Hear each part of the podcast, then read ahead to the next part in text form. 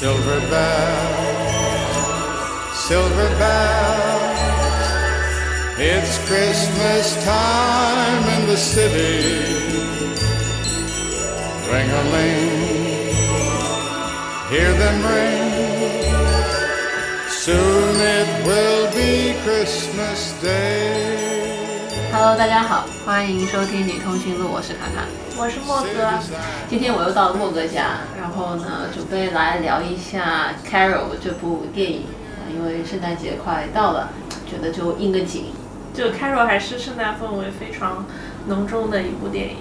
也算是有一点点回到第一部。你知道，第一部那个《求婚大作战》其实也是一个圣诞。合家欢电影，而且最近就这一周，呃，就心情挺好的，因为上周开始就这个政策放开了，然后就有点放飞自我。然后我们是准备同时聊这部电影和它的原版的小说叫《盐的代价》。由于由于玩的太嗨了，导致我们俩昨天晚上两个人就在那边赶作业。本来这一期我们是准备周末录的，周末两个人都没看完的书，然后也没看的电影，就移到了今天周一。然后我是昨天晚上看电影看到了凌晨两点钟，然后今天我到莫哥家，就我们俩在吃晚饭之前，他还在那边专心致志的看，重新把电影看了一遍。因为我昨天晚上吃完晚饭回到家以后，我就开始读那个书，因为我还有半本没有读当时，然后我就读啊读，读到了凌晨吧。后来呢，我就想着说我上班的时候再稍微看一下。影评啊什么的，到了今天回家，回家第一件事就是打开我的投影仪，开始播放这部电影。因为这个电影呢，是我很早的时候看的，是一六年的时候，那时候也挺巧，正好跟我当时的女朋友一起去纽约跨年。我们好像住在东村的那种 L B N B 里面吧，然后晚上我们就一起去那个那边的电影院看 Carol 嘛，然后是那种老剧院。它那个上面还会有亮的灯牌，上面就是拼着当时放映的电影的名字，然后就写着 Carol，其实还蛮有那个时候的感觉。有的是不是是那种大牌，然后是一条一条或者翻的那一种？就是那种，那个还挺好的。对，而且当时正好是跨年嘛，我看了一下我的豆瓣上是一六年的一月二号，所以就是当时跨年的时候在那边看的，然后又在纽约，因为这故事其实描绘的也是他们在纽约的一个故事嘛，所以就是。还真的是蛮应景的。记得有一次，好像反正是之后了。有一天，好像我们俩在纽约，因为什么原因，就是约着去吃饭。我们去吃那个 Shake Shack，那是很久之后，那是夏天。对对对，夏天在那个中央公园吃的 Shake Shack。我一直觉得中央公园就是你让我吃 Shake Shack，呃，我可能就除了比如说平时快餐带着立马要走这种情况以外，其他的我就觉得说纽约中央公园能让我觉得说是个吃 Shake Shack 的地方。其他的我就觉得说这这这这个，可是我记得我们是在曼迪逊大道上吃的，没去中央公园。我一直有个印象是在某一个公园里的室外。不是，就是曼迪逊大道，它有个广场，就是有个好吧好吧。然后当时我们就是往那边走的时候，我们俩还在讨论说，我就看着那个抬起头，看着楼上的那些就是建筑那些公寓，我跟我就跟你说，如果在曼。曼迪逊大道有套房子，还 是很难拒绝吧？哇，我刚刚就属于什么，就是那个装逼装到一半被被戳穿了，是不是？对，反正我觉得还是是我们当时在美国还在美国的时候看的电影，然后其实印象还蛮深刻的。对，呃，就昨天晚上那个赶作业，我当时也在笑，我说，呃。就印象当中，那那会儿也是，就老老赶作业，就赶赶剧赶到醉生梦死，然后就好久没有这种体验了，就是那种天呐，明天要录了，今天晚上还没有看完怎么办？就像明天要上课，今天晚上 reading 还没有做完的学生，就真的没有，就打我是要打个就是。但我觉得你已经自暴自弃了，你就告诉我说 你读不下去，我当时就想说 excuses 都是借口，要你何用是吧？但我就昨天就是摆烂了，你知道，就属于那种考，就是明。天要考试，今天还有那八十章没有看，然后我就觉得说天哪，就全靠你了。但我还是稍微翻了一下，就跳着看了一下，因为那开头实在是有点太技能进入戏很慢。那个那个书其实不长的嘛，就三百多页，其实按照人的阅读速度来说，四到六个小时绝对是可以读完的。但是它有一个问题，就是它前面五章是 Carol 出来的比较晚。对，前面五章他老是在那边碎碎叨叨、碎碎叨叨那个。但这就是他的风格。也也行吧，对对对，所以就是前五章你会觉得特别的晦暗，特别的阴，啊就是让人觉得心情很不好，所以就很难读下去。然后那天就那个周末不是就下雨嘛，也没什么太阳。然后我我周末我想锻炼一下身体，然后我就去徐汇滨江，我就带了这本书去了徐汇滨江那个 Manner，就是而且跑坐到了室外，然后其实就整个感觉都还挺好的。但是这边就本来我是觉得说，你知道说咖啡馆啊，冬天穿的还挺暖和的，然后又是那个就冬日限定那种就带橙子的一个咖啡，哦，这个是题外话，但是橙子加咖啡的这个味道真的很好，就是我记得冰的话，它有个叫奇力马扎罗，呃。什么什么咖啡，就是那个陈皮放在那咖啡里面，黑咖黑咖啡里面，然后你放冰箱里冰两三晚上，真的超好喝。然后那天那天是喝的是那个热的，然后我又就觉得说啊，整个氛围都特别合适，然后我就 读了两页，就有一种 都市白领在滨江旁的咖啡店，喝着精致的咖啡，读着女同性恋小说，然后读了两页，be like I can't, I just can't，然后就说那不如还是刷一下那什么豆豆瓣啊，然后跟人去看看什么有没有新冠新疫情新新鲜消息啊。Anyway，扯远了，不过是就这部电影，我记得我们前两集的时候也呃简单。提到过，然后我也是那一年半夜去看的，然后也是跟我前女友啊，那当时特别搞笑，因为那场全都是老年人，啊，就是很诡异。就我以为吧，你知道圣诞夜 Carol 应该能看到很很浪漫好看的女同性恋在里面，是不是？然一进去全都是七八十岁、头发花白的老年人坐坐在那边，我不知道那是个什么场，可能我走到了一个奇怪的场里面，但是这个整个体验就很怪。啊，然后看完嘛，当时我我记得我们俩以前聊过，就没什么特别大的感觉。的确没有当时。但是我昨天就是半夜又看了一遍，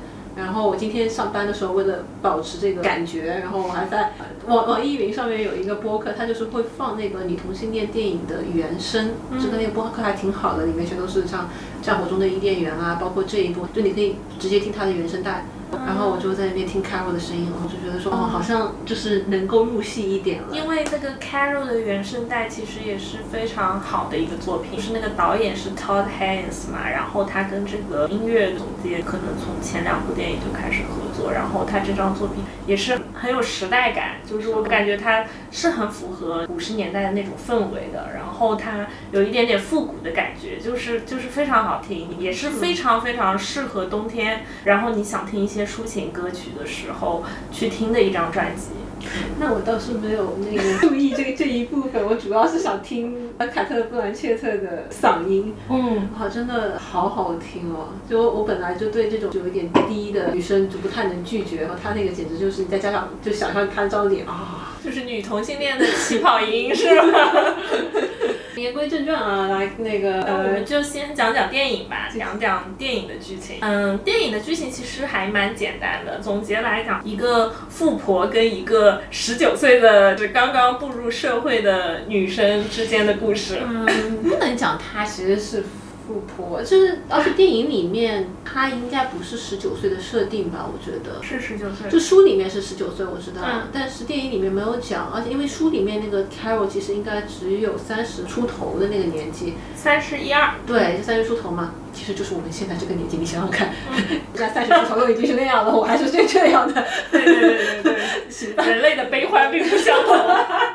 对，但是书那个电影里面的 Carol 明显就是我感觉她是要有四十出头的这样的一个感觉，跟他们选角也有关系。这部电影它其实一二年之前就开始筹拍了，然后一直没有成功，就是因为资方的原因，没有找找到资方愿意投这个东西。后来是有了凯特·布兰切特加入了，嗯他是作为制片还是什么的，反正加入了才让这个项目能够推进。然后凯特愿意出演嘛，然后鲁尼马拉就是当时他也。她演了《龙纹身的女孩》嘛，嗯就那部我也特别喜欢。它是瑞典比较著名的一个悬疑小说改编的，那个电影也特别好看。然后就是鲁尼马拉，他算是在演艺事业上有有所成长嘛。凯特·布兰切特就把他拉到这个项目里面来，他们才有了这个机会。但是其实这个电影的拍摄周期也蛮短的，它的投资也不是很多，所以有很多地方就看到他那个 budget，他那个预算很不够，就是是？我感觉她对对对的制作挺精良的，因为 Todd Haynes 的作品都是制作很精良。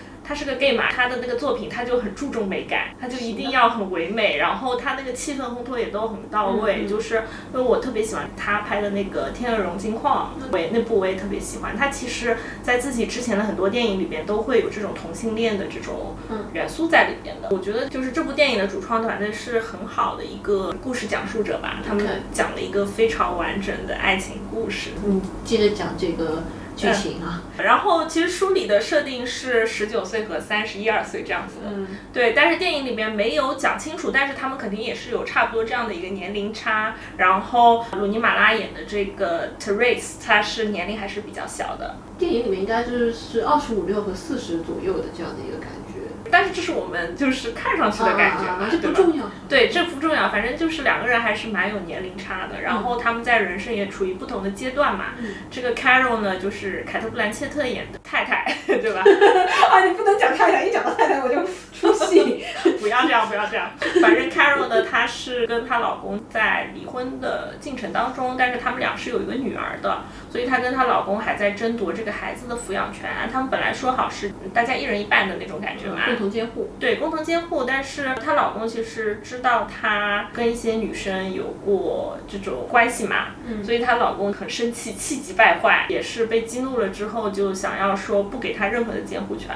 然后并且用这个事情去伤害她嘛。Teresa 这个角色就是鲁尼马拉演的这个看上去很懵懂纯真的这样小白兔一样的角色。他们俩呢是在百货商店，Carol 去买了给女儿的礼物的时候认识的。他们就是我觉得基本上属于一见钟情的那种状。状态吧，也可以这么讲，嗯，就是 from nowhere，我讲一见钟情这个意思啊。嗯，然后因为 Carol 是一个非常成熟、优雅、有魅力的一个女性，不管在小说中还是在电影里面都有讲到，其实通通过她老老公的嘴巴也有说到，她是永远是在屋子里边最显眼的那一个人。那是她老公为了讨她欢心吧？也不是吧，但是小说里边都有写，小说里边是有强调这一点的。在电影的前半部分，他也会经常穿着一些桃红色的那。种衣服啊，然后还有大红色的那种大衣呀，很显眼，就在人群当中一眼就能看到她。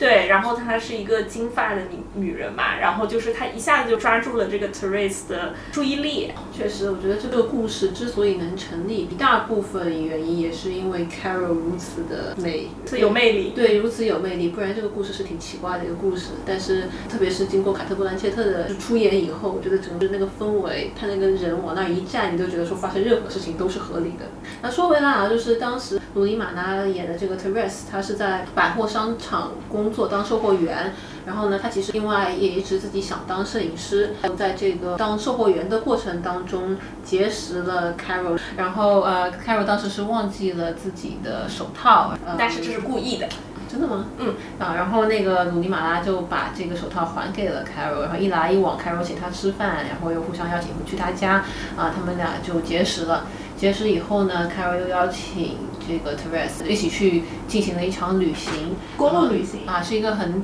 我觉得还挺浪漫的一个公路旅行。虽然拍出来他们除了在路上和在旅馆里也没有什么别的旅游场景，但 anyway 在这个路上他们就睡了。睡了以后呢，发现 Carol 的老公其实一直有派侦探去跟踪他们，并且有偷录他们的录音。那么就相当于说，她老公有了这样的一个证据，证明 Carol 在婚外有跟女人有不正当关系。Carol 知道了以后，相当于撇下了不告而别，对，就直接飞回了纽约。留 Teresa 一个人，然后跟他的前女友慢慢开回纽约，然后他们俩就有一段时间没有联系。在这段时间里面，Carol 是终于想清楚，然后嗯放弃了女儿的抚养权，跟她老公离婚成功。那 Teresa 那边，她也成功通过自己的摄影作品，在《纽约时报》谋得谋了一个职位啊，虽然好像看起来也只是个小职员，但但至少比百货商店的售货员要好啊，也可能有一定前途。在这个时候，Carol 离完了婚，就约 Teresa。出来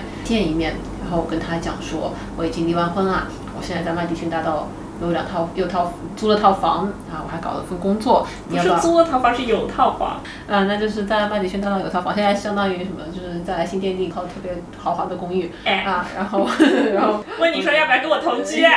对，然后电影到这这这边就结束了。其实那个电影整体。还是特别美，我觉得非常美。对这部电影，我觉得最大的一个亮点吧，我觉得就是一个氛围的烘托，再加上凯特本人的魅力。那我觉得鲁尼马拉跟这个角色也很贴。啊，是很贴啊，但可能因为我不好鲁尼马拉那一口，我我我感受不到他吸引人的地方。就在我看来，就整部电影都是由凯特·布兰切特的荷尔蒙撑起来的。你你有看过他的《龙纹身的女孩》吗？没有。你去看一下你就懂了。是吗？对对。行。因为就是这个电影，Todd Haynes 他是坚持用的十六毫米的胶片拍的，所以整个画面是特别有质感的。它的那种。晦暗不明的那种色调啊，它是有一点颗粒感，他们的服化道也挺用心的，包括他们其实使用了许多的特写镜头，嗯，包括一些大光圈的特写去展现这个故事，其实是有非常非常多漂亮的镜头语言的。对，因为我其实是一个不太懂摄影，然后对这种光啊、影啊、摄影技巧啊就一无所知，就完全不懂的的人，但是确实看这部电影，连我都能感觉到。它的每一帧都很美，就是你定格下来。我昨天看的时候就一直在定格，就觉得说，哇天哪！对，这个也想截图，那个也想截图对，就真的真的很美，包括这个色彩啊，然后复古的感受啊，拍的很好。对，然后他们在当年的奥斯卡也是有很多就是摄影奖的提名啊，包括呃音乐配乐奖，还有服装奖都是有提名的啦。当然就没有最终获得。当年的戛纳是获得了金棕榈。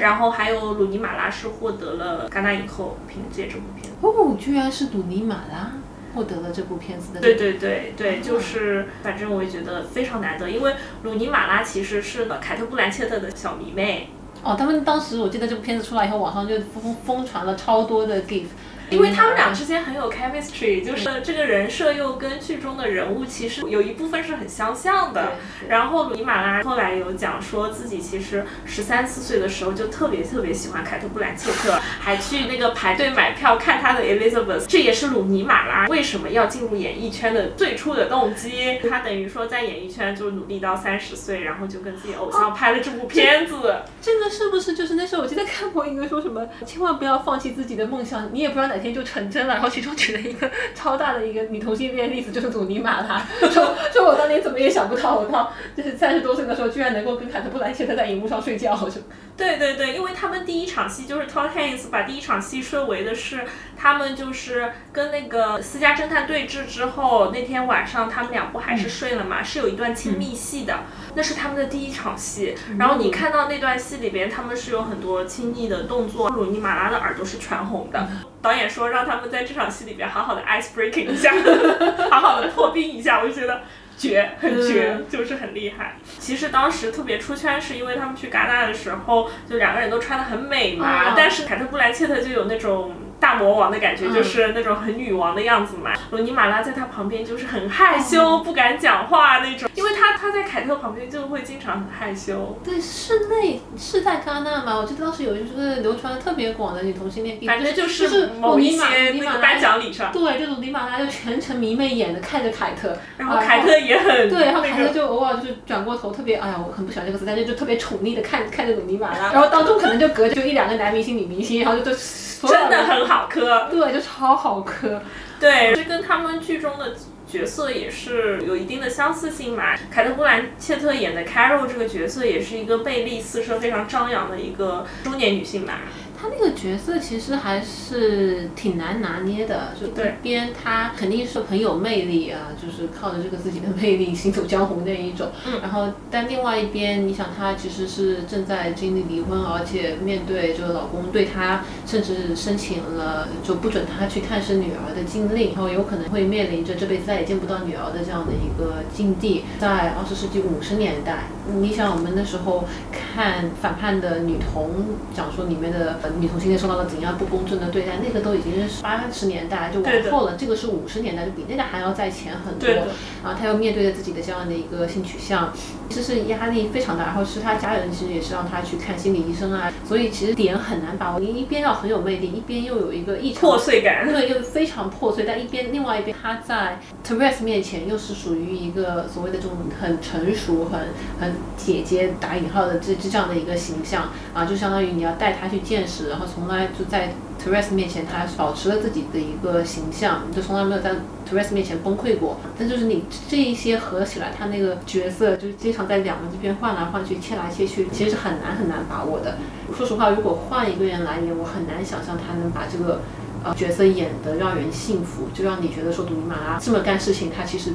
并没有疯掉，是真的可以理解的。对的，对的，他其实这个电影的成功很大程度上依赖于演员的个人魅力，我我觉得。就是靠 Carol 的个人魅力。对，因为这个故事就是他美美则美矣，有一点这种感觉，会有这样的感觉。因为其实整体还是比较平的。但他的这个故事，就看这个书叫《盐的代价》啊，它是是不是第一部女同性恋小说？应该不是吧？不是，他说是第一部有 happy ending 的女同性恋小说。啊，是吗？有 happy ending 的女同性恋小说？对，在那个序里面也有讲说，这个小说为什么有开创性的意义，是因为它让世界上的人们看到女同性恋是可以有一个好的结局的。对他们当时打出的这个卖点也是第一个 happy ending 的女同性恋小说。所以这部小说它叫《盐的代价》，是一九五几年出版的，是吧？呃，对，一九五几年出版的。然后其实这个作家还是挺有名的，他叫 Patricia Highsmith。他其实写了非常多非常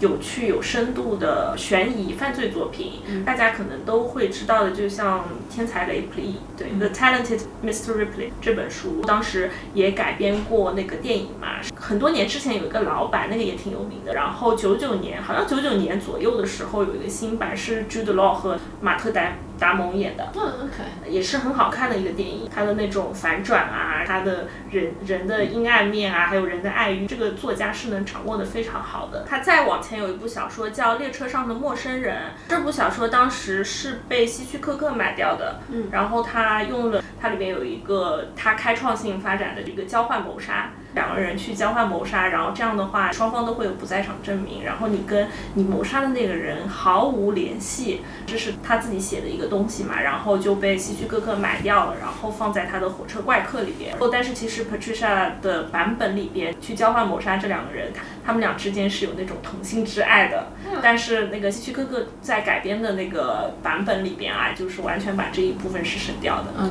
盐的代价》是他唯一一部有书写女同性恋之间的这种感情和故事的一个小说，因为他其他作品虽然很多很多都有写到同性之爱，刚刚我们说到这个《天才雷普利》里边，Jude Law 和马特达达蒙也是有对手戏的，呃，包括《列车上的陌生人》那两个男主之间也是有对手戏的，但但是他只在这部里边好像的小小的袒露了一下真实的自己。所以这部小说，他我看他他那个序里面写是，他基于自己当时还没有作品出版之前，在百货商店打工的一个真实经历，就这个开头获取的灵感。啊，有一这样一个令他很难忘的女人的形象，给他这样一个灵感来写这部小说。写完之后呢，也过了相当于要七八年才出版。因为虽然他已经出版了呃两部很成功的这个犯罪悬疑小说，但是毕竟这是一个女同性恋的题材，他当时也不愿意用自己的真名去发表，所以一直是到他相当于叫三十八九岁才把这部小说给发表出来。嗯，发表出来以后还挺成功的，是吧？就从那个数量上来讲，卖的还是挺好的。他怎么会写这个小说呢？有有有在网上看啊，他是那时候在百货商店当售货员嘛，就跟 Teresa 一样的工作。他有一天在卖货的时候，他就突然看到一个魅力四射的女人走进来，然后他马上被这个女人吸引了注意力，就像思春少女一样开始了幻想。当天他回到家，马上在笔记本上写下了好几页关于这个故事的一个内容。后来可能通过了几年时间完善了这个作品，才去出版的。他其实本人的这个出版意愿我感觉也不是很高。第一是因为他是一个悬疑小说家，他这个不是在他的那个领域之内，出版社呢也对这个领域其实不是那么的看好。另外一方面呢，是因为 Patricia 这个人，他其实一直处在一种自我否定，他甚至会有一些小小的恐同这样的感觉。是吗？啊？对，因为是五几年的时候，他是这样子。可是我后来看那本书的后记，不是说她也就是后来已经变成了什么拉拉文艺圈女王，就这一种，然后受到众人追捧，女朋友换了一个又一个，他只是有很大的后宫而已。还挑着来那一种。对呀、对呀、但跟他这个倾向没有关系。对，因为他这个人很神，他晚年的时候还是反犹太主义，他就会偷偷的写那种信去骂犹太人啊，就这个人很很神经质的一个人。为什么我当时说说，不管是凯特·布兰切特还是鲁尼马拉都很适合这个 Carol 和 Teresa 的这个角色，也有一个点，鲁尼马拉她很适合 Teresa 这个角色，是因为 Teresa 她是一个很奇怪的女孩。他在人群中，你是感觉他是飘忽在人群对之外的，在电影镜头里面有体现吗，就是你看他坐在那里，你觉得他跟身边的人是分开的那种感觉。Patricia 也会有这样子的一个，是啊对，当时其实他写了前两部小说之后，Truman Capote 非常非常喜欢他。Truman Capote 是写犯罪纪实小说的嘛，他他不是写的《蒂凡尼的早餐》的吗？那个也是他写的，还有冷血。冷血不就是犯罪纪实嘛？哦哦哦，是嗯是嗯，对，就半纪实嘛，就这种感觉。卡波蒂是靠那个冷血出名的嘛，后面才写了《蒂凡尼的早餐》，还有嗯还有一系列小说。然后卡波蒂是非常非常喜欢他，因为他那个时候是 social king 那种感觉吧，他每天要办巨多舞会，然后更疯狂 social，然后疯狂酗酒那种人嘛。他很喜欢 Patricia，然后还把他带进了他们那些艺术家的圈子啊什么的。但是 Patricia 完全无法适应。对，他就说经常在聚会的时候，他就在旁边不知所所云，他在旁边抽烟喝酒，然后他就想我为什么要在这里？其实那个状态你能联想到鲁尼马拉的这个角色 Therese 嘛？对那他也讲到过说，其实这个小说还是有一点半自传性质的。OK，对对对对，我觉得这样讲好像能够理解很多，因为我记得我第一次看 Carol 的时候，因为我本完全不是一个很飘的人，所以我第一次看完的时候，我觉得你从故事线上来讲，也会觉得有一点点莫名其妙。就是这个女女生她在里面遇到了一个、呃、富太太一个富太太过来买买东西，瞬间他们俩就莫名其妙就勾搭上了。然后这个过程其实是比较的跳脱的，对的就是你还那一个手套，然后那边请你吃了顿饭，然后转眼间你就去他们家做客了，还只有你一个人。嗯然后另外这又转眼间他又到你家来做客了，又转眼间你就跟着他去公路旅行了。然后转眼间你们就上床了。然后当时第一次看的时候，我就觉得，那我我只能就是说，OK。一见钟情我能够理解，就凯特的魅力我也能够理解，但当时总觉得有一点点怪怪的啊、但是当时有一些没看懂，我也觉对，得。然后是我觉得看了这本书之后，就我不知道他是作家本人也是这个样子的，但是我在看这个书的时候，他就有很多大段的描写 Teresa 的感受，就是说 Teresa 坐在那边，他心里就在想着，比如说 Carol，然后他可能坐在那地方跟这个场景没有任何关系，然后他脑子里就想这样这样那样那样，然后他就开始写这个 Teresa，他就感觉到很，比如说很很慌张，或者说感觉到很厌恶，他突然有很多这种 Therese 突然感觉到很厌恶现在的情形，于是他怎么怎么怎么样就做了一个其他的事情，就有很多对他突然而来的感受的描写。呃，我看到好几段这样以后，我大概有一个感受，就是说，再加上他的年纪，那可能 Therese 可能就是一个比较飘的，然后年轻的很年轻的，然有后幻想症的女孩儿，幻想 就是症也好，有一但他是就是他也很有有一点沉浸在自己的这样一个世界里面，并且很愿意跟着她的那个。直觉去走的这样的一个女孩子啊，然后然后我才回过头来，就那天晚上在看这个电影，我才大概能够理解她为什么可以直接就跟她男朋友突然就巴拉拉，直接就开尔问她说你要不要跟我一起去旅行，她脱口而出就是 yes，因为她当时其实脑子里就想着这个事儿。当时也包括说她跟她那个男朋友 Richard 那那一些对话，就书里面有大段的，她莫名其妙感觉到很厌烦，她就觉得一一秒钟都不想在这个地方待下去了。我觉得你看到那些以后，好像我是觉得说对这个电影稍微能更加能够理解一点。对对对，因为其实电影的篇幅很有限，然后它的拍摄周期和预算也都也很有限嘛。其实它的那个改编还是蛮大刀阔斧的，我觉得就是它跟原著还是有很大很多不同的。虽然这两个人物是一样的，你感觉好像变化不大，但是实际上小说呢，它是完全以心理描写去推动的，它不是以情节去推动的，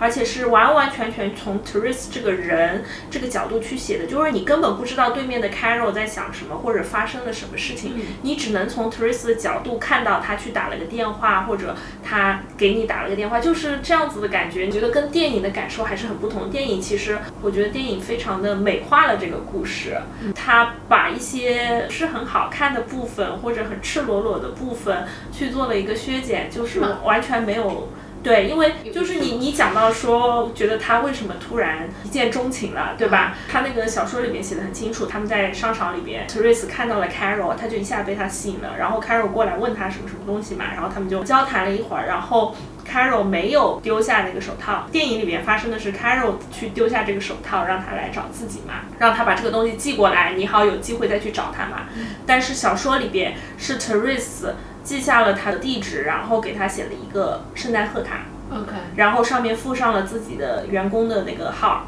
然后就一直等着他来联系自己，然后 Carol 才打电话给他，然后嗯但 Carol 真的打电话给他了。Yeah，Carol 打电话给他，约他出去吃饭。然后吃饭的时候，这场戏就是电影里感觉这个文文弱弱的小小女生和那个御姐在吃饭这种感觉嘛，对吧？然后这个不太会点的那种。对话啊还有点菜啊，全部都是由 Carol 去引导的。Carol 点啥，小白兔就点啥，就这种感觉嘛。但是小说里面是这样的，他们俩点了菜以后，这个 Therese 虽然有一些笨拙，但是他有一个长段的心理描写，说他坐在 Carol 的对面，他说他当即就想把桌子翻掉，然后去抱住他，把头放在他的他的脖子里。我的他！他，你如果去看这个书的时候，你看到的是一个女同性恋，一个有一些孤独、有一些孤僻的女同性恋，她赤裸裸的爱和欲望。啊，真的啊。对，所以我觉得这个小说其实跟这个电影想表达的东西还差的蛮远。电影是给你展现了一个非常美好的爱情故事。没有，我觉得电影给我的感觉是倒过来的。电影给我的感觉也是一个赤裸裸的女同性恋的欲望，但它是 Carol 的赤裸裸的女同性恋的欲望。OK，你能看到 Carol 对小白兔或者 Therese 的一个围猎吧？你也不能讲说这个围猎，但是就是说是一个去接近他，去让他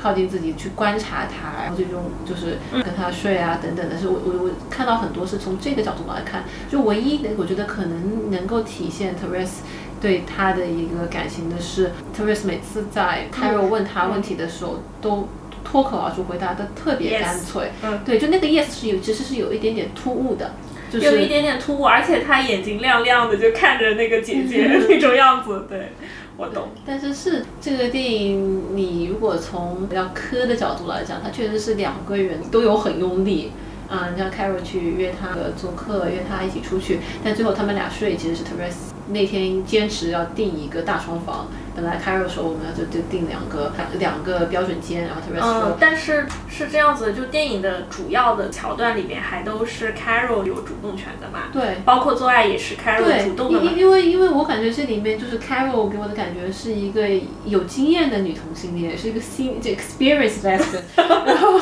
她不是他有是那个 Abby 简历比较丰富，对，他的简历上至少有个 Abby 对，就是有东西可写。完了，这个 Therese 还处在一个十九岁非常懵懂，还什么都没有经历过的一个冲动的小女同性恋。对她还会跟她男朋友，baby 讨论 duck 是吗？对，她是个 baby duck，她还会跟她男朋友去讨论说，哎，你知不知道同性恋这件事情啊？啊对对对。一个男的爱上一个男的？哎这个跟我感觉跟我初中的时候有一点点像。对对对，他们俩的这个状态还是蛮有意思的。然后电影的时候，所有的事情都是由 Carol 去主动的，Therese 最主动的地方就是在他说 yes 的时候，对，然后包括这个性爱的部分啊、床戏的部分都是这样的。但是小说不是这样的，小说里面 Therese 超级主动的，是吗？对，第一次跟 Carol 有肢体接触啊，什么都是 Therese 去主动去发起，然后表白，就是包括说 I love you，这个电影是到很后面才有的嘛。嗯。但是小说里面很早，这个 Therese 就跟 Carol 讲说，我很喜欢你，然后后面会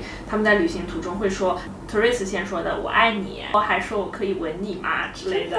对，所以就很不一样，这个观感差很多。可可是那个书里面，Carol 也有个前女友叫 Abby，所以他应该也是很，他一直在克制自己。啊、所以 Carol 是在克制自己。对，因为他听到那个 Therese 对他的表白，他说的是“你不知道我也爱你吗？”他一直很蛮喜欢他，他不喜欢他，他为什么要约他到家里来啊？OK，但是我觉得电影里面给我的感觉是这样的，Carol Carol 呢，和毫无疑问就对这个 Therese 特别感兴趣，而且老想跟他有一些肢体接触。你对里面有很多，我觉得就让我看了很心里很想尖叫的那种，就是他就是有一些调戏在里边，不仅挑逗那种不，仅是挑逗，而是说他跟 Therese 有一些，比如说不经意的这个手的触碰啊，包括闻香，摸肩对摸肩、闻香水。你看到卡特布兰切特荷尔蒙随意散发，但在那个时候他会有一些想要更进一步，但是又克制住自己，然后有一点点失神。那些瞬间，我觉得让我内心是很想尖叫的。然后，但我觉得他的一个概念就是说，凯凯特布兰切特一直很想睡这个鲁尼马拉，但是呢，他又不确定这个鲁尼马拉对他真的是有这个女同性恋的感情，他就把对方。那我之前我一我那时候追追追姑娘，你不也只能把对方当一个直女？来接触嘛，你不能预设她是个女同女同性恋，对吧？而且又是五十年代，她就更加无从那什么起，她有个男朋友，所以就是那个 Carol 就一直把这个 Therese 当一个侄女，然后他们俩就进行了一番公路旅程，直到这个推动到那天新年夜，Therese 之前又提出来要睡一张床，之后又把手盖在他手上，然后他们俩就是开始睡了。所以之前我也觉得 Carol 一直是要克制住自己，是因为他不确定这个 Therese 到底是不是个女同性恋，到底对对他对他有没有感觉，就是处在一个特别特别暧昧的阶段。就你刚刚讲说，原来他们心里面老在想着要烧开了我内心就就很震惊。就是 Therese 是一个飘离于人群外的很特别的女孩，很奇怪的女孩。但是她内向，她有一点点孤独，有一点点孤僻，不代表她内心没有想法。就是你如果看小说的话，就知道她是一个内心暗潮涌动的一个她，而且她是有很多爱和欲望的一个人。所以看小说的感受会跟看电影完全不一样。看电影就感觉在看一个非常美的爱情故事，其实是一个还蛮讨巧的剧本，我只能这么说。但是小说它是一个非常赤裸和直白的一个东西，它像是一个少女的春梦一样，它实际上可能也是一个少女的春梦，就是这样的感觉。它那个电影美化的程度非常之高，小说里边它就是送的礼物是 Therese 就是为了要啊，蛮高。对的，对的，因为他觉得说 Carol 是一个那种上流社会的女性嘛，他就特地去买了一个很昂贵的包包手包，然后 Carol 送给他的是一个印有 Therese 名字首字母的一个手提箱旅行箱，但是在电影里面改成了一个送的是唱片，一个送的是相机，就是一些很文艺、很浪漫的选择。那在那个书里面，Therese 她也不是个摄影师嘛，她是个舞舞台设计师，是吧？舞台设计师、美设计师。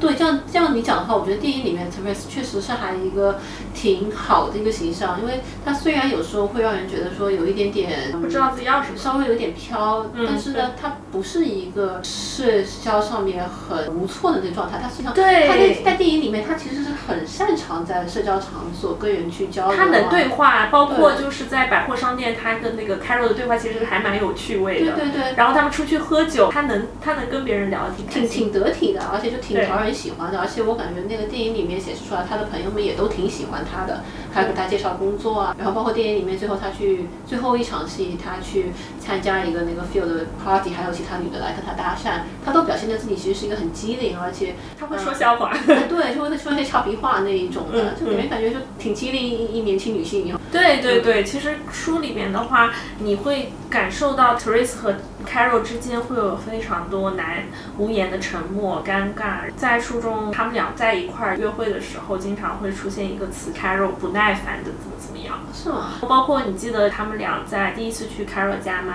然后那个 Therese 在弹钢琴，电影里有这个桥段，但是电影里的桥段就是他在弹钢琴，然后 Carol 在旁边，就是两个人很岁月静好，对吧？但是书里是 Therese 不想弹钢琴，Carol 逼他弹钢琴。嗯。啊，说了大概三五遍，说你现在必须弹给我听，这样子。他们俩之间是有一种权力关系的，不是说 Carol 想去压制他，他展现出人就是情侣，不管是就是两个看对眼的人，还是说普通人，他是会有这种嫉妒，会有愤怒，然后会有这种控制欲，是要这样的感觉，所以我觉得非常非常的真实和直白。这个我懂，就是任何的感情关系当中，其实都是有都是有一部分情权力关系在里面的。对的，但是我我就是小说里边体现的更更直白，很很露骨。是因为他是从 Therese 的角度来写的吗？对对对，也是有这个原因。因为电影里面的一个权力关系，你想，就是从开始的时候，呃，Teresa 相当于是一个百货公司的售货小姐，那其实地位是很低的。Carol 的社会阶层明显在她之上，而且是她的顾客。啊，那开始的时候，其实 Carol 明显是在 Teresa。之上的那个权利，所以我觉得 Carol 可以，就所有的邀请都是 Carol 主动提的，而且 Carol 就提出来的时候都是特别胸有成竹的那个样子，吃午饭啊，包括来我家玩啊，就是如果是一个地位比他低的人的话，其实你是很难，就是直接像说啊，你来我家玩，或者你应该邀请我去你家玩，就很难的。那在旅途过程当中，他们可能渐渐走得近，那你那一段里面，他的权力关系其实没有那么明显，因为他们俩在美国中西部一个一个非常荒芜的地方，就他们俩人其实这个东西没有什么好体现的。对对。然后那到到 Carol 回去处理他的离婚的事情，Therese 自己找到了《纽约时报》的工作以后，你会很明显，特别在最后一场戏里面，能够看到 Carol 他开始有一定的紧张，放低姿态，然后不确定 Therese 会不会跟他走，那个他明显，而且就是因为。凯特的那样一个人格魅力，再加上他那样一个有一点小心翼翼的状态，其实是很很打动人的。啊，我一直觉得是那样的一个权力关系。电影也有体现，但它体现的很微妙。其实一开始 Teresa 去 Carol 家的时候，就 Carol 就在那边不知道干嘛。其实那是 Carol 的家嘛，但是 Teresa 在那边给他准备点心和茶，这个也是很明显的一个他们的那个权力关系的一个体现。但是电影里边讲的温温柔柔的，然后是从一个小细节出来的，但是书里。就不是这样的，就是怎么说呢？其实这个书和这个电影的不同啊，它其实对他们俩的人设还是变动挺大的。因为看电影的时候觉得那个 road trip 特别美好嘛，他们公路旅行特别特别好，然后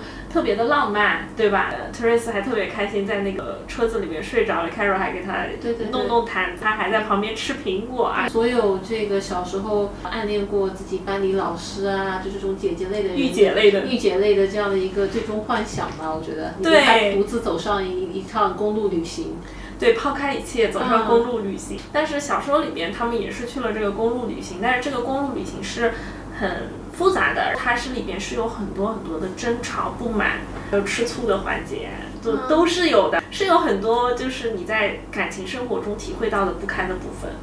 对，但是在电影里面是没有体现的嘛。当然，我我很理解他这个选择。如果我要拍一个这个长度的片子，我也不会把这些放进去。对，而且他们都相当于就还在试探阶段，怎么就已经要这个争吵、吃醋、不堪的东西都出来了呢？就因为人性如此，因为人他他就是这样的。他从第一次见到 Carol 就是这样的，小说里面就是这样。他对这个人，他可能会有一些占有欲，这样子。对，这吃醋我是能理解哈，但是你说那个争吵乱七八糟的。就是因为他们其实虽然说有有一定权力关系吧，也没有特别的夸张，就那个权力不对等。你比如说，你权力关系最明显的一部同性片子，我觉得你看《蓝雨》，对吧？《蓝雨》一开始刘烨演的那个角色，他就是个鸭。对方是个大老板啊，你是这样起来的，那他们之间的那个权力关系其实是更加不对等的。等到另外那边后来去结婚啊等等，刘烨这边又学校毕业成为一个建筑师，他的一个关系又慢慢的缓和了一点。再到后面刘烨那边成长成为比较独当一面的，就工作挺顺利的啊，另外那边可能就到监狱里面去了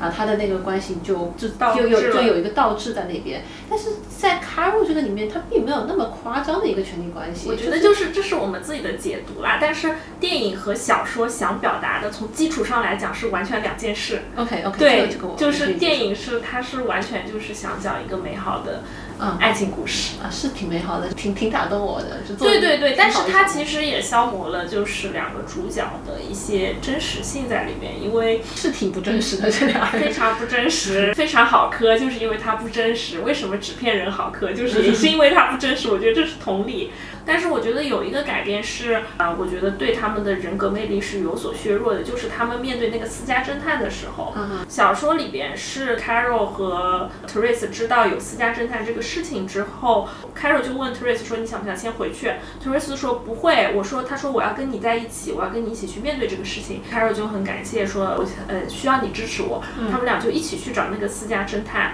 跟他对峙。然后 Carol 还拿出枪跟他对峙嘛。其实两个人都是非常非常勇敢，而且非常非常硬气的。OK。但是在那个电影里边嘛，Teresa 看到他的那个枪以后，第一个动作是帮他把那个子弹下了。挺理性的呀，你不要搞出人命啊。对，但是小说里面就不是这样的，而且。他们俩去找私家侦探的时候，完全没有占到任何便宜。但是小说里边是他们逼那个私家侦探把录的东西全部烧掉啦什么的。嗯，就是这种态度是完全不一样的。虽然说结果可能是类似的，因为这些证据已经寄回去了，但是呢，他们俩的那种一起去面对这件事情的勇气啊，包括那个态度，包括那个状态是不一样。他是很理智的去要求他的，而不是说像电影里面，他其实已经有一些就是还是蛮破碎的那种感觉。对，但我觉得电影里。面其实也是合理的，挺合理，而且挺打动人的呀。就是因为电影他想做的是打动你嘛。对，电影里面就是你从头到尾给我的感觉就是互相保护对方嘛。你 Carol 他知道有私家侦探，他的第一个反应就是让 Teresa 你不要管这个事儿，就是你你你走开那一种，他自己去跟私家侦探去对峙。那我觉得像这样一些。情节从头到尾都一样，包括电影 Carol 在知道这件事情以后，跟 Teresa 讲我们俩不能够再联系，这其实也是一个保护 Teresa 的一个做法。因为五十年代嘛，你要是真的这个事情暴露出来，你对于 Teresa 来讲，他的基本上名声就会坏掉了，就这个人就没法立足了但。是我觉得这个就是电影的一个态度，但是书里面是完全没有这个态度的。书里就是 因为书里是从 Teresa 角度，她就是一个欲望缠身的女同性恋，所以对他，他整本书是非常毫无歉意的一个女同性恋，她不觉得这个事情有任何的问题，她觉得这个事情就像喝水一样自然，她就成为了一个喜欢大姐姐的女人。但是电影这这说确实是挺可以挺自然的，就是但是电影里边不是的，电影里边还是会去从侧面啊，或者有一些方面去展现说，比如说 Carol 去接受心理治疗，还有他们去调解的时候说的那些话，还有这个 morality，就是说他有这个 morality 的问题啊什么的，这种都是去体现他这种。同性恋的这种地位啊，这种问题的，但是书里是他根本不想讨论这个事儿，你知道吗？这这都不是事儿，这唯一的事情就是姐姐喜不喜欢我。这个小说是这样的，所以就是很神奇。你去阅读一个五十年代的小说，他在毫无歉意的当一个女同性恋，他在这个小说里边事无巨细的描写自己的心理活动、自己不堪的想法、自己的爱和欲望。你记不记得电影里边有一个他们一起坐车的场景嘛？然后呃，导演有说这是他最喜欢的一个镜镜头，就是他们穿过一个隧道，然后那个电影就突然有一些蒙太奇的那种镜头，失焦啊、放大那种镜头，whatsoever，就很飘的那种镜头，很适合 Teresa 这个人。但是那个在书里边这个镜头，就是他们一起开过一个隧道，然后这个时候 Teresa 心里。涌出了一个强烈的想法，说希望这个隧道即刻坍塌，把他和 Carol 埋葬在下面，这样子他们就可以一起被挖出来，他们就可以永远在一起了。就是这种非常非常强烈的爱和死亡这种感觉，你知道吧？就是我觉得这个阅读跟感受真的差很多很多。天哪，我本来这本书有点读不下去，我听完你讲这个，我觉得我应该去认真读一下。它其实后半部分是非常好看，因为前面几章就是太过于描写他那种心情不好的抑郁状态，读的我也心情很不好。我就有一种对，就看一个十九岁少女在那边就感到对这个很烦躁，那个很烦躁，然后就对，前五章的时候，我读的时候不知道吃了多少薯片，到后面我就平静了，我可以，我可以正常的去阅读，去理解了，你知道吗？就是。我没有我没有跨过那道坎，我打了我倒在了那个前面。对，你就倒在前面了。电影里面他们不是旅行之后，Carol 就不告而别了，还让 Abby 来给他收拾烂摊子，就很渣很渣的行为。啊哪里渣了？你站在 Teresa 的角度，你想你前一天刚跟这个女人睡完，甜甜蜜蜜的，然后第二天你赤身裸体，转身一看，他前女友坐那儿看你，还说我我带你去吃饭，我带你回家，你多恶心啊！这事儿肯定要生气，我跟你说，我。觉得，我觉得可能我是从 Abby 的角度来讲，我看完的就看的过程当中 Abby 是 a good friend。对我看的过程当中，我就经常在那边羡慕说，天哪，这兄弟真好，你知道，就这感觉。对，但是他们、他还是前女友嘛。电影电影里面还有说，就是说哎 Abby 跟他聊天，说我看中了一个红头发的 女孩儿，是怎么怎么样之类，的。就是就很轻松，电影表现的那。种氛围对。啊，然后那个 Carol 还跟他讲说，他说你 handle 得住这个红头发的女人吗？就是，啊对对对很搞笑很搞笑啊，然后然后他们那边就氛围很好对啊，他说是不是太年轻了点啊？就是就这种的。觉得就是 Carol 和那个 Abby 在一起的时候，他们是那种势力相当的那种感觉，都很张扬的那种女女生，她们都是开那种敞篷车，冬天穿皮草开敞篷车在大街上面滴滴叭叭的那种人，你知道吗？但是 Carol 和那个 Teresa 就是另外一种景象了。滴滴叭叭是从哪里出来的？不好意思，我想不出词了，但反正就是这意思了。因为我从我是从 Carol 的角度来看这部剧的，所以我全程就没有觉得 Abby 去接 Teresa 有什么问题。啊，所以你看到的是一个竹马和天降的故事。哎呀，不是啦，就是。当然，当然，书里面后来也写那个艾比在里面也讲到说，他们很小就认识，后来当中搞过一段，然后又分手了，然后对变成了一个好朋友的关系。对。但是那我就觉得很能理解呀、你那个的 L word 你没看过吗？谁跟谁都搞过，搞过没关系啊。他现在就是一个好朋友，对吧？就是帮你挡着你老公、啊，然后跟你讨论你追的妹子，然后你你追妹子出问题了，他就帮你来擦屁股，就飞过大半个美国，帮你把这妹子接回家。啊，我觉得从这个角度来讲，他是一个很好的朋友，很好的哥们儿。好啊，超级好，很好的哥们就是跟你势均力敌，你有什么事儿也能跟他商量，对吧？对我觉得就是特别特别好，这个艾比。对，我想我刚刚说到他让艾比来给他收拾烂摊子嘛，嗯电影里面后来他就一直没有跟 Therese 联系了嘛，嗯嗯，对，然后他们就很久很久没有联系，他当中经历了蛮多的不好的事情，然后包括去看心理医生什么的，都让他很痛苦。但是书里是没有这些的，他们俩并不是以这个方式分开的，就是 Carol 先告诉他说他必须回去处理这个事情。他们俩讲好了，还在机场依依惜别。Carol 还给他买了两盆植物，让他等他。然后啊 Carol 就飞走了嘛，然后 Therese 就抱着两盆植物在那个地方哦，开着那个姐姐的车，然后养着两盆植物，住在那个租的房子里或者住在酒店里，然后一直去那个图书馆读书，跟自己的思念斗争，然后一直在等他。后来因为呃 Carol 的老公监听了她，她没有办法，他们本来天天通电话嘛，后来她没有办法跟那个 Carol 通电话，就失联了一段时间。后来 Carol 实在受不了了，他在西部工作了一段，工作了几周，然后就又回到了 New York City。啊，这样的啊，那对的对的那那改动真的是挺。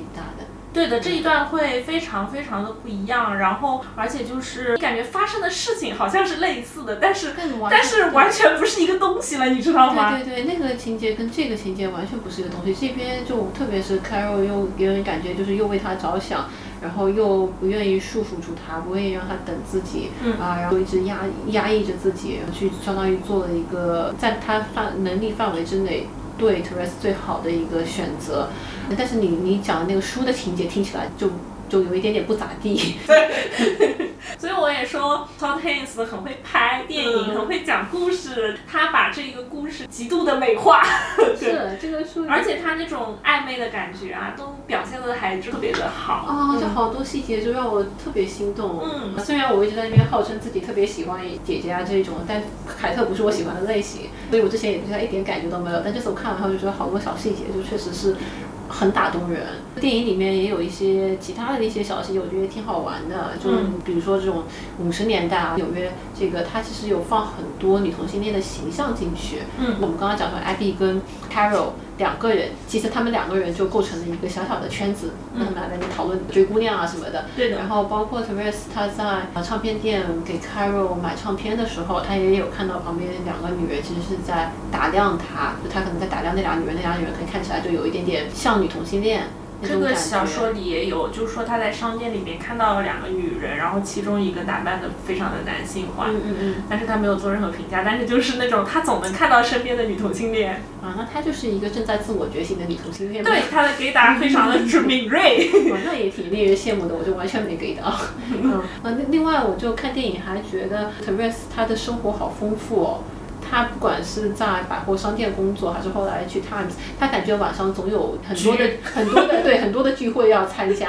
而且他们就吃饭好晚。就那天 Carol 给他最后写信啊见他那天，我就暂停看了他那张 note 上面写 什么哇，你你有没有空？就是晚上跟我，他写的是 have a tea，如果我没有看错的话，然后说是下午六点半要喝茶。嗯我心想说你们不吃晚饭的吗？然后两个人就在那边聊了一会儿。Therese 就去参加了另外一个局，Carol 也去参加了另外他的一个局，社交，对，两个人就分别参加一些 party 和和社交活动啊。然后参加完那个之后，你还能赶到下一个，然后就是说我还能约着你，就九点九点吃晚饭。dinner 对吧？对，然后我就觉得说，天哪，他们这五十年代的生活好丰富哦。那就好像没有手机的年代就是这样，你你就是要么看书，要么画画，要么钓鱼，要么就是跟别人社交，然后你大部分时间都在社交，很多小说都是这样。就是我觉得这个时代是有利于我们这些社恐待在家里的，因为如果你在那个时间是个社恐，你只能变成一个书呆子。可是不是啊？我觉得我我下完班，哪怕是我精力很好的时候，我都本没有办法连赶三个局，你知道，可能就一年只能发生一次。他们可以呀、我就感觉 Therese 就永远在赶局，一个局接一个局。啊，数不清的 party 在参加，大家在还没没事就喝两杯，我感觉他们都精力好好哦。但你说的也有道理，可能就是因为没手机。对呀、就是刷手机你就可以刷五个小时啊。但是我跟你说，五个小时至少可以赶两个局，多一点也可以。以三个局了。嗯，那也是，好吧，你这样讲给我感觉好一点。对，然后小说的结尾也是类似的嘛。小说的结尾是他去了他们就是舞台剧界的一个局，里面反正有什么大人物，觉得他那个舞台设计特别好嘛，跟他说，就说你明天就到我这儿来上班吧。然后他特别开心。这个时候他负责的那那场戏的女主角来了，那个女主角也是 Les，女主角一进来就疯狂打量他，他也疯狂打量那个女主角。他们俩就是错开了，各自去 social。那个女的又来找他，又跟他喝酒，然后还跟他说晚点我们有一个非常 private 的一个小的小圈子的派对，在我的房间，在几几几几，你要不要一起上来？哦，哇，就是很极致诱惑，让他上去玩的那种。哎，所以其实这种，哎，我我姑且理解成他其实可能是设立同性恋的这样一个剧，所以这种局其实就也不能说从古至今，但其实是一直一直存在着。我那时候记得看前段时间，你还记得我跟你讲一个呃纪录片叫叫叫 Nadine and Nelly，啊、是讲一个个很传奇的民国时期的一个女女人，她是一个混血，她参加过北洋军队，然后呢是去了法国，又去了集中营。然后最后是跟一个西班牙裔的一个歌唱家在南美洲委内瑞拉生活了后半辈子，就这样一个很传奇的故事。但他当时里面有一段，他跟的那个跟张作霖的军队失败以后，呃，他是去了法国，然后他就是在在那个法国一个很有名的一个沙龙里面做，我忘了那个名叫什么名字，一个他们号称是二十世纪最伟大的一个文化沙龙，里面一个女作家的情人兼司机，他们回忆起来好像二二三十年代，他们就整天礼拜五在沙龙里面就谁跟谁都睡过，就全是女的，就感觉好像虽然描写很少，但是这样的一些派对或者是聚会，可能是一直存在着的。对，对，可能是这样，可能是这样。但是现在这样的聚会存在吗？嗯，那可能我们俩不可能我不合参加，没有人 invite 我，完全没有人跟我发出邀约，对，没有没有没有收到过这种邀约，就没有没有这种场子可以改。没有人打量我，sad。呃，不过那那个在电影里面，可能就是最后他也在派对上面有一个女的过来跟他聊天，可能就就转化成了那一段。对，就转化成了那一段。他看到那个女人之后，他小说写的很细，就电影没有表现出来，只是说他前一秒在跟那个女人聊天，后一秒他就已经冲去那个 Carol 的酒店了嘛。但是小说里面写的很细，就是他看到那个女人的时候，他内心突然非常的有一个觉悟，他想象自己不管在这个地球的任何一个房子、任何一个派对、任何一个地方，他都只能想象自己跟 Carol 在一起。哦，对，因为他其实小说一开始就写，他见到 Carol 的时候，觉得 Carol 像那种女神的雕像，胜利女神的雕像，她就是把 Carol 当成一个 goddess 的形象。对，确实是女神化的。对，一个女神化，而且她这种迷恋，然后有一点崇拜的那种疯狂迷恋的这种感觉，所以她说什么她都是好，她都是是嘛，就是这样。然后到最后，她认清了，她就只要 Carol，她不是只要是女的，她都可以发展发展这种。啊，对，然后才去的嘛。其实这个就是心理描写会更更全面一些，你能更好的理解这个发生了什么。那还我觉得这是比那比电影其实更丰富一点的。电影里面，我感觉他就是一直想着 Carol，想着 Carol，Carol 终于出现了，然后他纠结了一晚上，他就去了。嗯，那个电影里面，他们就是快乐的 road trip 当中出现，突然出现了不好的事情，是这样子的这种感觉。他们俩就突然不好了，就像电视剧或者电影经常会有，就是两个人突然不好，然后再和好这种感觉。但呃，小说里面不是这样的，就是到那个 road trip 那一段的时候，真的会有一点那种悬疑小说的感觉，它有一点点黑暗面的感觉，特别是看到手枪啊，包括后面的情节，包括他们拿着手枪去找那个私家侦探，他们在猜测哪个是私家侦探，因为小说里边就是私家侦探没有主动跟他们搭话，是他们主动去找的那个私家侦探。对对对，而且是 Abby 跟他们报信了，说 Hodge 给雇了个私家侦探去跟踪你了。他们其实根本不知道是谁，也不知道从什么时候开始跟上，他们就是一直在猜测啊，就像有一点悬疑的感觉。哦，所以现在这个女同学恋小说里面还夹带了一些自己老本行，写了写了，因为他就喜欢这样的东西，他喜欢犯罪、死亡、爱欲这种东西，你知道吗？因为其实凯特·布兰切特他自己也有参演那个天才雷普利嘛，嗯那个故事里边就是这个天才雷普利，就是马特·达蒙的这个角色，他爱上了朱德洛这个角色嘛，裘德洛这个角色，但是他又是很想成为裘德洛这个角色，这个角色是一个上流社会的那种有钱的、英俊潇洒的男人嘛，他求爱不成，就是他又爱他又想成为他，最后他又把他杀了。嗯，对，其实就是你能在这个故事里面浅浅的看到一点点暗黑面的小影子。嗯，对对对，反正我觉得这个小说跟电影其实就是讲的事情雷同，但是他们是给我完全不一样的感受。然后如果你能坚持过前五章的话，就是你会获得非常非常不一样的女同性恋小说的这种阅读体验。OK，那就是这个小说里边没有任何一个人要自杀，或者没有任何一个人苦哈哈。他苦的唯一问题就是姐姐怎么还不吻我？然后他他就是很很直白，很好看，我觉得就嗯很有趣吧。我觉得就相对这种类型里边，你很难从别的地方读到这样的东西了。啊，对，我还记得我们的时候，我给你发过一个豆瓣列表，总结了相当于历史上所有的女同性恋相关的书籍。我还记得我发给你，我心里感叹了一句话的，我可能连十分之一都没有读过。嗯啊，但是好像我记得我印象当中里面唯一两本我读过的，有一本叫《孤寂深渊》。它可能是号称世界上第一本女同性恋小说，是一个英国的那个小说吧，但是里面的人就多少早期的女同性恋作品都都有一点呃这个异装癖啊，那个人大概讲那个女的吧老觉得自己是个男的去勾引其他的女的，就是那一种，像老李那种，哎，对，就是就是老李那一种啊、然后最后结局也结结局也不是很好啊、但是就你刚刚讲完那一趴的话，我觉得就我突然就是这部小说就迷人了起来，还 还还挺跨时代的，就是很跨时代。就是今天你读的女同性恋小说还还在为这个社会不容纳我而哭泣的时候，这个小说里面的 Therese 可不这么想，她每天忧愁的就是姐姐怎么还不来爱我。哦，也是啦。我刚刚本来还想说，其实电影里面多少也有一点点表达这个社会的压迫啊，乱七八糟的，包括这个离婚离不掉啊等等的。不过这个姐姐离婚这个事儿吧，女同性恋电影里面真的是老在讲，就就是感觉电影平均每一部都就大部分可能都在讲。那天看那个《爱的甘露》，里面也是为为了离婚跑到那小镇上去。这个这个里面 Carol 也要离婚，蝴蝶里面也要离婚，连那个花香里面那个移民搞不好也要离婚，不知道他离不离哈。啊，但就感觉吧，他们老在离婚。当然我那天还查了一下美国当时的婚姻法，没有查得很细，但是大概大家其实是能够看到，就在美国也好，英国也好，其实那个时候离婚都还是挺难的。美国应该是到六十年代还是七十年代啊，才允许所谓的叫无过错离婚。呃，在中国婚姻法上面，可能就是叫所谓的夫妻感情破裂，然后你离婚。除此以外的话，它只允许你，比如说一方出轨啦，或者另外一方有一个呃不合理的行为啊，你比如说那种虐待啊，就是这种的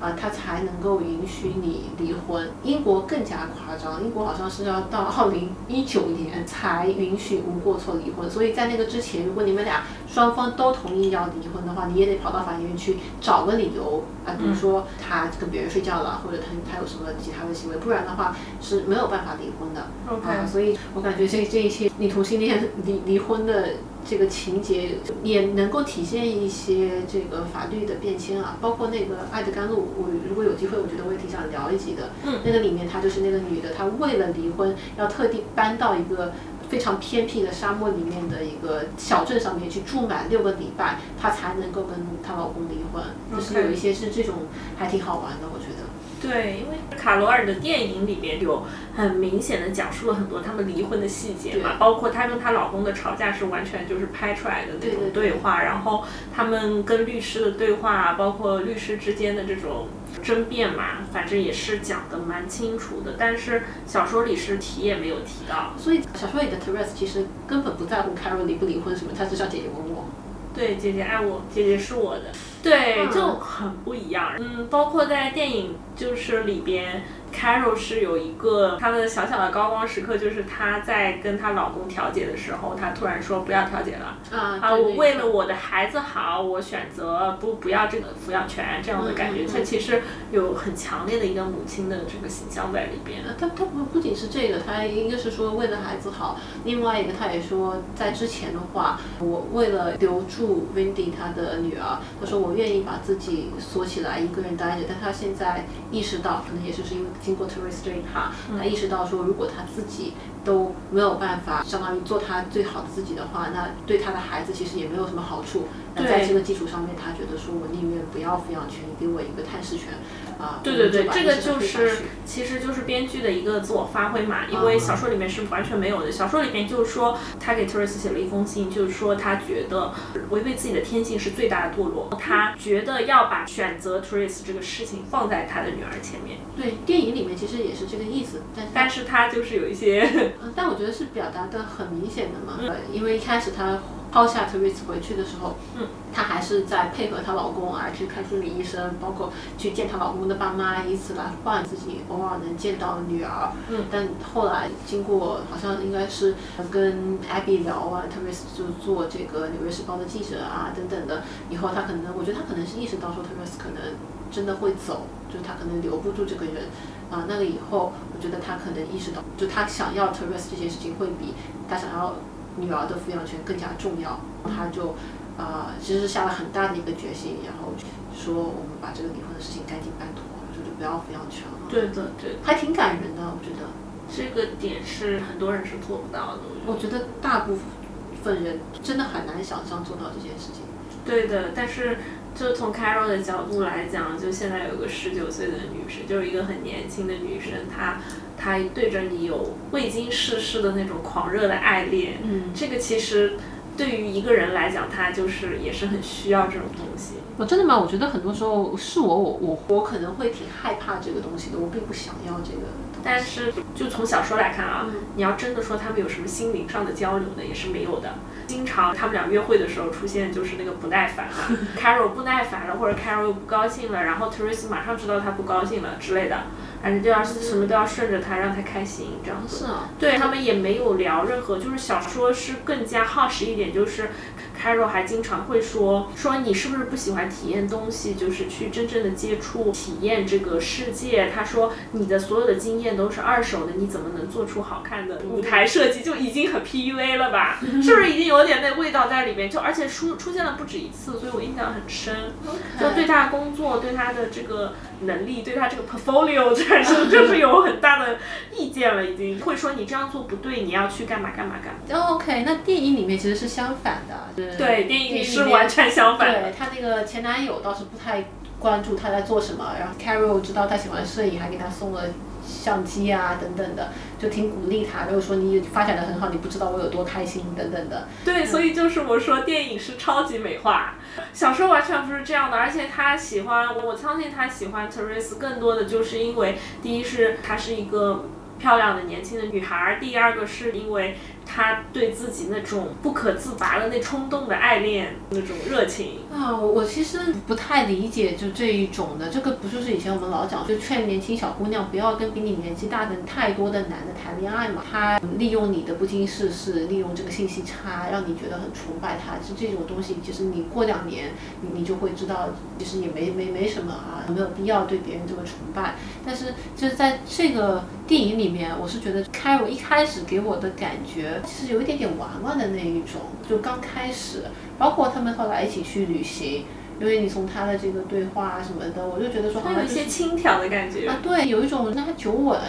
哎，这样说不太好，但是我其实是有过这种经验的啦，可能比对方呃稍微有有经验，他们也没而且都没没差那么多，可能就大个三四岁这一种的，然后你看对方就是完全是一小姑娘，然后她经历的事情，你就觉得说我完全知道她在一个什么位置，然后你就他在他会想什么？对，让她去一个好一点的餐厅吃饭啊，接下来你的状况很豪华的房子里面做客，就是他负担不起，但对你来讲也没有什么的这种小东 fancy 的西。东西。对，然后甚至就比如说带他去体验像旅行啊，包括他那个 Carol 在跟 Abby 讲的时候，就是 Abby 也就是说，他说我知道你不喜欢一个人开车，意思就是说你不是找个人来陪你，所以对，他的确处于一个在婚姻当中很困扰的状态。对，所以我一直是到就是他们分手，我都觉得说 Carol 好像对 Teresa 的那个感觉就是一种，哎，这这小姑娘就是在我身边，我挺开心的，挺灵的一个小姑娘，但是种感觉。但是她到了对她老公和对律师那段话又扳回一城。对的，而且她在谈判的时候坚持我要把这个东西记下来，她就说未来我也不会否认我跟 Teresa。之间的事情，而且她说那个就是我想要的，就这一点对她说我不愿意，因为如果这个东西公开的话拿到法庭上面，很明显的是一个有道德缺陷的东西，就相当于被认定成心理疾病。那么他对他的离婚是很不利的，而且他们当时已经拿到了一些专家证词，就证明说 Carol 已经从那年冬天的事情当中恢复过来了，他也再也没有正常人了。对，就正常人了啊。然后这个时候 Carol 他会讲说，我不愿意，我也之后我也不会去否认这件事情，其实是一个非常非常大的动作。但这个改编当中给 Carol 加的闪光点，但在小说里面完全没有。而且我就是尝试了解这个小说，它叫《盐的代价》嘛，它到底指的是什么？我觉得就从我个人的理解来讲，可能对于 Teresa 来讲，对于 Carol 的这种爱和欲，他是要付出代价的。他可能过两年他会后悔或者怎么样，但是他是愿意去付出这个代价，并且屈从于他的欲望的。他是最后是做了这样的选择。当然，这只是我个人的理解。他会付出什么代价？会付出一些代价，他跟这样的一个女人去同居，就是如果你十九岁的时候，你跟一个年纪比较大的，然后就是跟你不一样的女女人住在一起，你而不是跟一个跟你年龄相仿的，然后去发展一段正常的恋爱，是相差很大的。还好吧，我现在也在跟比我大十岁的女人谈恋爱，这个 但是没有觉得有什么。不不不，你。跟大十岁的女人谈恋爱，是在你心智已经完全成熟的情况下。但我觉得，我比如说我二十三岁的时候，也有过比我跟比我大十岁的女生没有谈恋爱啊，但有过一些情感交流。我觉得。就挺情感，我觉得情感交流跟同居是完全两个概念吧。他们就很 serious。我就我我不觉得他一定会对年轻的这个人付出代价这样的一个概念，你取决于另外一方的一个一个。我觉得代价是因为是翻译，他那个叫 price of salt，它是一个 price，你要。你是要 pay something 这样的感觉，当然这是我个人的一个理解，但是我不知道别人是怎么理解，然后作者也没有，好像没有怎么做出过解释。嗯，就从你你的那个意思，大概是在说我们老讲啊，就是说他不知道命运当中所有的馈赠都暗中标好了价格，就是说你可能年轻的时候跟一个比你年长很多人谈恋爱，你会体验到很多你同龄人根本没有办法给你的体验。那但这个东西你以后是会对他付出代价的，就是你要付出一点什么，你要付出一个价格，但不一定是代价。我觉得他是选择去去去做这个事儿，他是不太理解。那就是你干啥没呃不要付出价格呢？你跟你同龄人谈恋爱也要付出价格，Carol 跟呃 Teresa 在一起，他也要付出价格啊。然后我还想提一嘴，你昨天晚上发给我那个关于作者的这个。哦，对对对，因为呃，这个原著的作者 Patricia Highsmith，她是一个女同性恋，她因为她在文学上的造诣还蛮高的嘛，是蛮有名的。然后她在她年轻的时候，可能四十岁之前是 Teresa，然后四十岁之后就变成了 Carol。她昨天晚上发的那段话，然后读完以后，我整个人都震惊了。你可以读一下，就是那一小段。我来读一下，就是中译版的这个书里面的后记的一段话啊，就介绍这个呃作者在这本书之后在纽约的女同性恋圈里面的一个地位，我觉得也蛮好玩的一个生态。对，他说，Patricia 一个接一个或者同时维持几个的坏女友女朋友，她需要用狂放不羁的做派来掩饰心中始终残存的愧疚与不安。有趣的是，当年纯属虚构的《盐的代价》的情节模式，被他执着地照搬到生活中。四十岁前，他通常是 Teresa，对方是卡罗尔；四十岁之后，他似乎悄悄地挪到了 Carol 的位置。老练的勾引青涩的 Teresa，就好像征服了当年的自己。如是到了六七十年代 h a n s m i t h 首先是拉拉文艺圈里的女王，其次才是作家，天才雷普利的作者。什么是女王？就是哪怕红颜已老，沟壑纵横的面庞上完全寻不到当年美貌的痕迹。五十五岁的 Highsmith 小姐仍然可以端坐在她的寓所里，不紧不慢地对着来朝拜她的文艺女青年们挑三拣四。法国小说家兼翻译家马里昂·阿布达朗初出道时，就在觐见女王时深受打击。走吧，女王说：“你不是我要的型。”我我听到这个其实是蛮震惊，就是你在纽约，在那样一个年代，然后作为一个什么拉拉文艺圈女王。对，而且他他在那个自自述里边，他在有一些自述里边还讲说，他那时候写过一些表格，表格里边就会记录他跟某一个女人的恋爱的时间、什么经历，然后对方的信息什么的，就很恐怖。这个女王，哦，那但是有点可怕，就跟收集邮票一样的那种。对他有自己的后宫嘛？哎，不过就是说这个女同性恋啊，他们年纪人均恋结，但我觉得就是他这个里面讲的，就是你在年轻的时候会被这一种年纪比较大的女人吸引，然后等你到年纪大的时候，反过来会去喜欢这个年轻年轻的女生这样的一个现象，我自己感觉还挺。真实的，我能感受到，就是随着年纪的增长，你喜欢的女生，包括你在谈恋爱时候的这个心态的转变，就还挺好玩。对我有看到有说法是说，呃，因为他写写这个小说的时候，他的状态完全是 Teresa 的状态嘛。说 Carol 的话是。三个女性的这样的一个合体，就是他在百货商店里面看到那个特别呃光彩夺目的女人，但是这个人是跟他没有关系啊，就是他只是看到她被他吸引，然后后面还有两个女的都是跟他有过一段恋情的有夫之妇，一个是跟他有过一年的恋情，一个是只有两三个月的一个恋情。对，所以就是他把这些揉在一起变成了 Carol。后等到他年纪再往。上一点，他就开始挑选自己的 type，那你可能也是等他，比如说到了五十多岁，他再要找他的 Carol，可能人家已经去世了吧？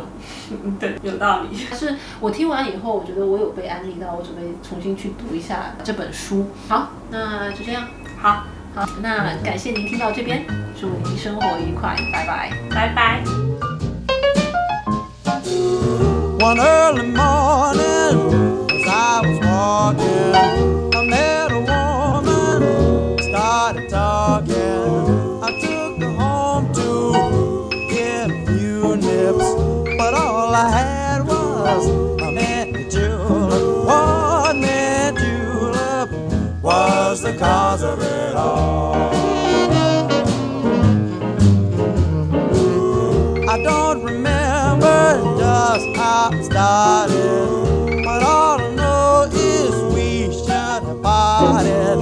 I stole a kiss and then another. I didn't mean to take it further. Oh, man, julep was the cause of it all. The lights were burning low there in the parlor went through the kitchen door. Up popped her father, he said, I saw you wet you kiss my daughter, got to wait right now. Oh, face of slaughter, I didn't know just what I was doing. I had to marry all face ruin. A mint julep, a mint julep, a mint julep, a mint julep. Oh, mint julep was the cause of it all.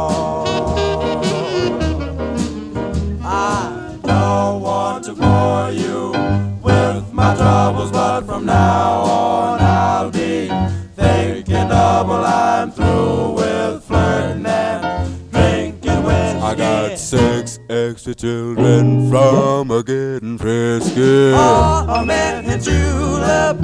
a man julep,